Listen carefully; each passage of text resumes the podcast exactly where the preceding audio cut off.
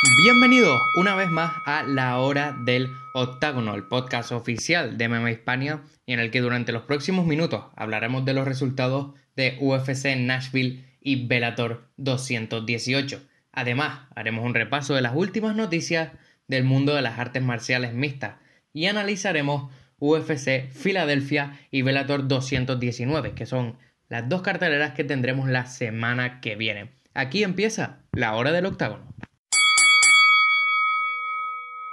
Y vamos ya con los resultados de UFC Nashville. Y es que ayer tuvo lugar una de las carteleras que tenía mejor pinta de las últimas semanas y que no defraudó al menos el combate estelar de la noche. Y es que Anthony Pettis logró en su primer combate en el peso welter noquear a Steven Thompson en el segundo asalto, con un puñetazo de Superman reconvertido como una especie de crochet y que tumbó a Thompson en los últimos 10 segundos del combate.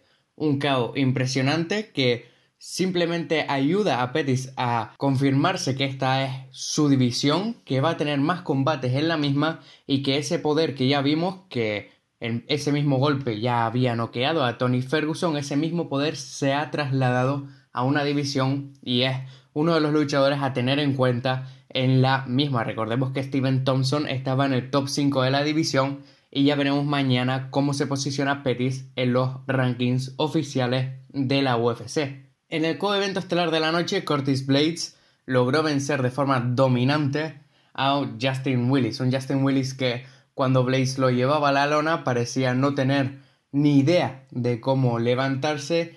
Trataba de subir basándose en su poder y en su poderío, pero no logró vencer ese combate. Además, John McDessie también logró vencer a Jesús Pinedo por decisión unánime, Jussier Formiga logró vencer a Daverson Figueiredo y Luis Peña logró vencer en su segundo combate en la UFC, logró su primera victoria venciendo a Steven Peterson en uno de los combates más interesantes de la noche, pero sin duda todo el mundo estaba esperando el combate de Macy Barber, que dio comienzo a la cartelera principal de UFC Nashville, y es que Barber logró vencer a JJ Aldrich por KO técnico en el segundo asalto. Una Barber que durante el primer asalto tuvo muchos problemas, sobre todo con el directo de Aldrich, que no paraba de conectar y frustrar a Barber, quien trataba de cerrar la distancia y conectar codazos desde las posiciones interiores, pero una Barber que en el segundo asalto lanzó menos golpes a las piernas, ya que Aldrich los estaba contrarrestando.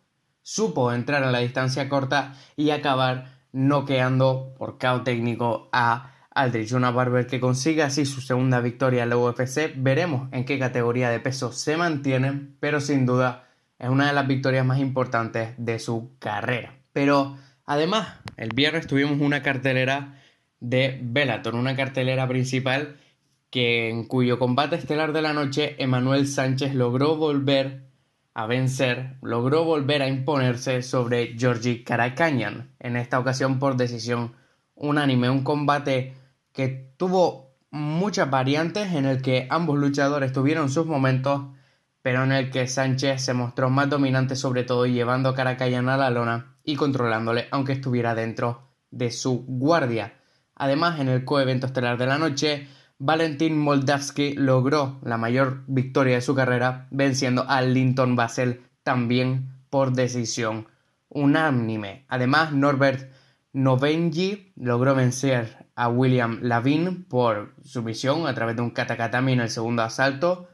Un Novenji que corrigió los errores de su primer asalto logró llevar a Lavin a la lona y a partir de ahí prácticamente este no opuso resistencia y acabó palmeando en el segundo asalto. Y además el combate que dio comienzo a la cartelera principal, Anatoly Tokov logró vencer a Gerald Harris por sumisión, una guillotina bastante, bastante impresionante en el segundo asalto. Dos carteleras que tuvieron sus momentos, tuvieron sus combates que fueron muy interesantes y sobre todo que por parte de la UFC dio pie a nuevos talentos en divisiones y sobre todo a nuevos luchadores interesantes, como puede ser Jennifer Maya, como fue el regreso de Randa Marcos venciendo a Angela Hill o incluso con la victoria de Jordan Espinosa sobre Eric Schelt.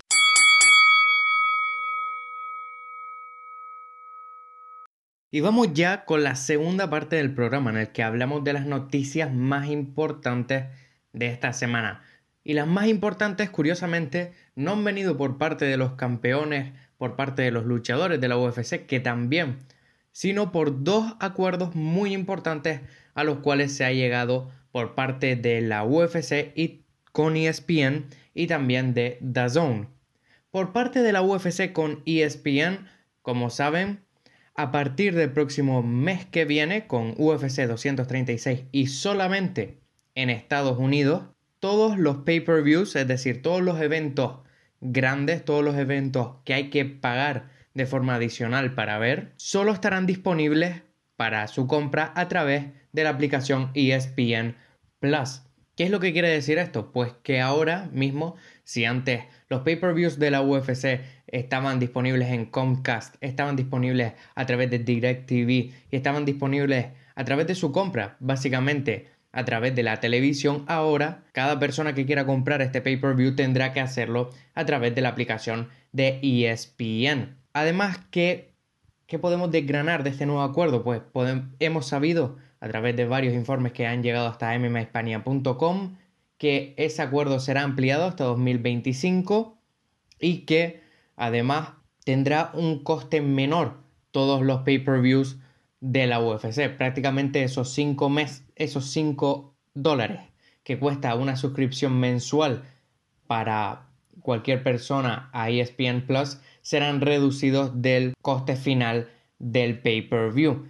¿Qué es lo que están haciendo? Pues se está trasladando a un modelo más parecido al de la WWE. ¿Y esto qué significa para la UFC? Pues significa más dinero desde un primer momento, ya que ESPN está pagando por tener esos derechos de exclusividad a la UFC, pero deja en una situación muy precaria a UFC Fight Pass.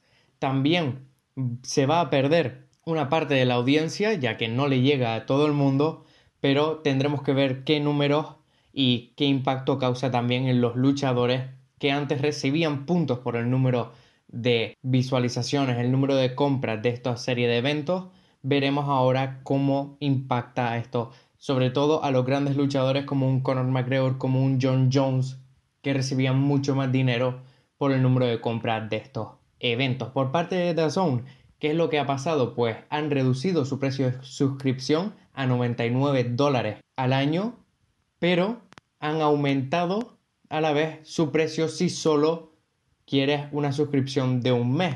Es decir, aquellos, aquellas personas que solo quieren una suscripción para ver un combate de Canelo, un combate de Anthony Joshua, un combate de Triple G, de Gennady Golovkin, podrán hacerlo por el doble, por 19,99, mientras que si compramos el pack anual nos saldrá mucho más barato. Y eso en las noticias al frente de la televisión.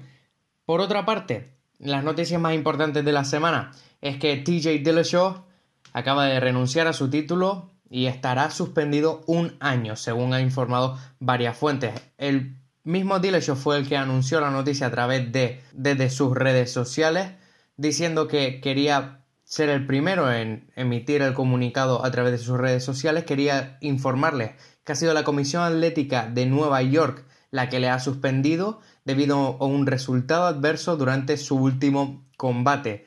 No se sabe qué sustancia es, no se sabe si la agencia antidopaje de la UFC y USADA le va a imponer un castigo mayor que un año y también la Comisión Atlética de Nueva York le ha impuesto una multa de 10 mil dólares. Veremos cómo queda la división si es Marlon Moraes contra quién se enfrenta en el combate que determinará al nuevo campeón de la división y de momento la UFC no ha comentado sobre esta situación y USADA sigue explorando, sigue investigando los hechos. Además, en las noticias más importantes del día, de la semana, Kevin Lee ha anunciado su subida por fin de categoría de peso y se enfrentará en UFC Rochester el 18 de mayo contra Rafael Dos Anjos, dos luchadores que estaban en el peso ligero y que han subido al peso welter ahora para tener menos problemas de salud y que dos luchadores que estarían perfectos para esa división de 165 libras que todavía parece no concretarse. Además, otro combate que ha sido anunciado es el regreso de Donald Cowboy Cerrone, que se enfrentará a Alaya Quinta el 4 de mayo. ¿Y qué combates tendremos la semana que viene? Pues tendremos dos carteleras, evidentemente, como esta semana.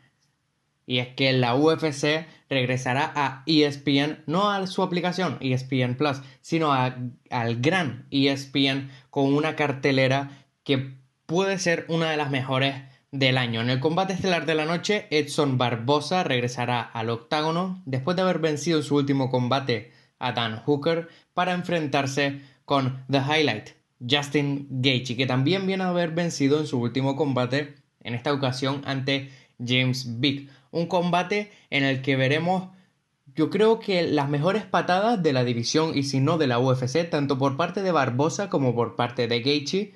Y será un combate en el que Gaethje tratará de cerrar la distancia y veremos cómo lo hace para no ser muy castigado por esas patadas de Barbosa. Evidentemente, sabemos que cuando Barbosa es presionado contra la jaula, cuando es, cuando es obligado a, hacerse hacia atrás, es menos peligroso con esas patadas, como vimos en su combate contra Khabib Nurmagomedov, pero será uno de los combates más interesantes y más violentos en cuanto a patadas que tendremos en la UFC.